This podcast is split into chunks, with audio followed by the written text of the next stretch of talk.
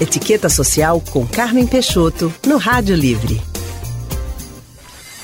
E agora nós vamos conversar com a jornalista em estrutura de etiqueta social e profissional, Carmen Peixoto. Carmen, muito boa tarde para você. Boa tarde, Anne. Tudo bem? Tudo bem. Hoje a gente vai falar sobre um assunto que interessa muita gente, a capacidade de se expressar.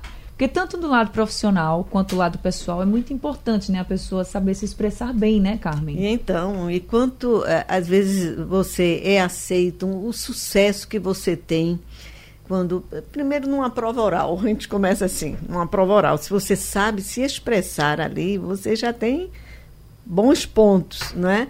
Mas até quando você vai apresentar um trabalho, ou você vai fazer uma palestra, é? ou numa reunião de negócios, quando você sabe argumentar, se expressar realmente, utilizando palavras certas na ocasião certa, você ganha muito com isso. Às vezes a pessoa até sabe muito, mas não consegue se expressar, né? É. Às vezes você tem um professor e diz, não, ele é muito bom, muito bom, mas eu, eu não consigo aprender muito o que ele diz, eu não consigo gravar na memória, é né? Agora, Carmen, muita gente diz assim, ah, mas é muito difícil isso, como é que eu vou fazer? É realmente difícil demais é, falar bem, se expressar bem, ter esses argumentos todos? Não é difícil, mas você tem trabalho, porque para você ter um vocabulário amplo, você tem de ler bastante, né? É, ler tudo, ler bons livros, porque hoje em dia a gente está muito assim virtual. Né? E você no, no, no, seu computador ou mesmo no seu celular, você lê, mas você não lê um livro inteiro.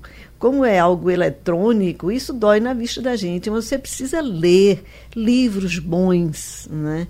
Você precisa ler o jornal diariamente. Você precisa ouvir as pessoas falando para você se expressar bem. E ouvir né? atentamente, e, e, né? Bem, você se expressar bem não quer dizer utilizar expressões, frases difíceis. Não. Você tem de se comunicar bem. Para você se comunicar bem, então você tem de se fazer entendido. É Isso é muito importante. Então, muitas vezes a gente está assim numa, digamos, num congresso de, de medicina, digamos, não é? E ah, um congresso não, digamos que um médico falando para um público heterogêneo. E se ele começa a falar com palavras e frases técnicas, você sai de lá sem entender muito. Se você vai a um médico e ele diz, não, primeiro vamos fazer uma anamina, an, anamnese. Aí você, hoje está mais comum a gente saber, mas meu Deus, o que é isso? Não ele vai conversar, tirar de você o máximo, né? Dizer essa cefaleia que você tem, o que é? Uma tem dor gente, de cabeça, muita, muita dúvida. dor de cabeça. Vamos trazer para cá, para aqui para o Rádio você... Livre, para a Rádio Jornal, Sim. a gente tem um consultório e traz muitos especialistas. E é justamente um dos pontos que a gente fala sempre com o nosso entrevistado. Olha, estamos falando para todo mundo. A gente tem aqui milhares de ouvintes. Alguns são técnicos da sua área, outros não são, a grande maioria. Então, eles realmente se preocupam com isso porque senão não vão se fazer entender, né? né? Não ele, passam o serviço. Né, Exatamente, né, ele tem de se fazer entender.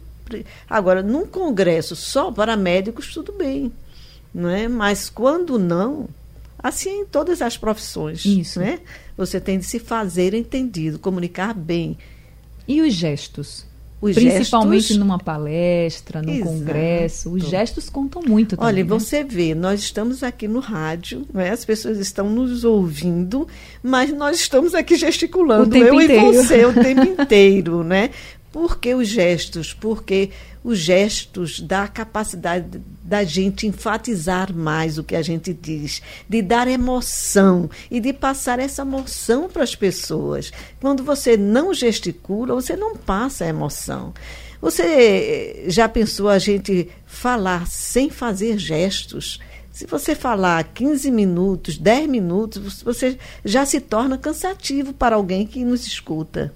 E gestic... mas assim, gesticular demais também pode parecer nervosismo, ou pode nem parecer, mas demonstrar mesmo que você está nervoso. Pode sim, quando esses gestos eh, eles são exagerados, porque o gesto é o reforço do que a gente diz. É o reforço da palavra. Então, quando ele se torna maior do que a palavra, ele se torna até ridículo.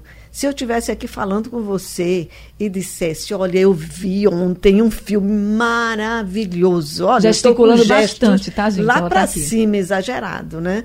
O gesto exagerado, ou maior, você usa num palco porque a, a, distância, distância entre você e a plateia é grande.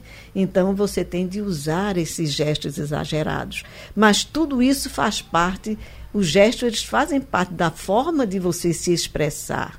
E é muito importante. Um vocabulário bom, amplo, é essencial para todo profissional. E a intensidade quando, da voz? Quando você começa, às vezes, como no, no, no próprio WhatsApp, você eh, a reduzir as palavras, então essas palavras começam a ser fluidas. Elas, é, digamos assim, elas escorrem pelos dedos, escorrem pelas mãos. Naquela ocasião você lembra, mas aquilo não fica na sua memória. Não marca, né? Não marca. E a voz, Carmen? A gente falou de gesto, a gente falou de vocabulário a voz, a intensidade da voz também nos diz muito, né? Muito, muito mesmo, né? É uma voz normal, audível, é excelente. Mas quando você às vezes está irritado ou você se altera, sua voz sai distorcida, é um grito, você começa a gritar e começa a, a distorcer essa voz que não, não chega a ser bem entendida e causa mal-estar nas pessoas. E assim é também quando você fala muito baixo, que as pessoas não lhe escutam direito. É uma timidez demasiado, é como se você tivesse medo que as pessoas ouvissem realmente o que você diz. Ou você estivesse com algum problema dentário também. Também. Agora, Carmen, para a gente finalizar, para quem está ouvindo a gente agora, sobre hoje, sobre saber se expressar, Quais são os pontos cruciais que você podia destacar aqui para a gente, para finalizar, assim, os cuidados que a gente tem que observar na hora que a gente vai participar de uma palestra, que a gente vai conversar com alguém importante. Não é só quando está no lado profissional, não. O pessoal também vai conversar com alguém, a gente quer se expressar bem. Que, que a é, gente primeiro, ler bastante, né?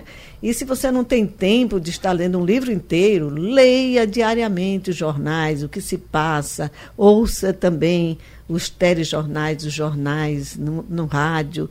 E, segundo, você tenha muito cuidado em olhar as pessoas para que você fala. Quando você está num auditório, você dá um olhar panorâmico, mas você normalmente para se comunicar e se expressar bem, você olha todas as pessoas de forma panorâmica, né?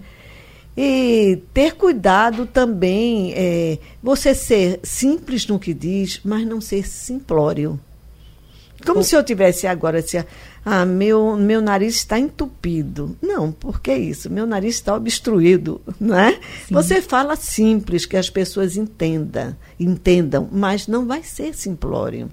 Então, tenha um pouco de cuidado com isso. E também gesticular, andar, porque quando você, por exemplo, está numa palestra e você não anda, você apenas fica ali segurando um púlpito, então aquela, aquela palestra se torna um pouco monótona. Você pode até dar, dar ênfase ao que você diz, mas eu, quando eu vou falar, eu prefiro, às vezes, um microfone de mão. Não pra é? Porque a gente fica mais à vontade. As pessoas parecem que entendem mais a gente, porque você anda, você se movimenta. Essa movimentação, para quando você fala com o público, ela é essencial. Tá certo, é essencial mesmo. Tá falado, tá dito e as orientações são realmente primordiais para quem quer se expressar cada vez melhor. Carmen Peixoto, muito obrigada muito por estar obrigada. aqui com a gente no Rádio Livre e até semana que vem. Eu que agradeço. Até quinta-feira. Até quinta-feira.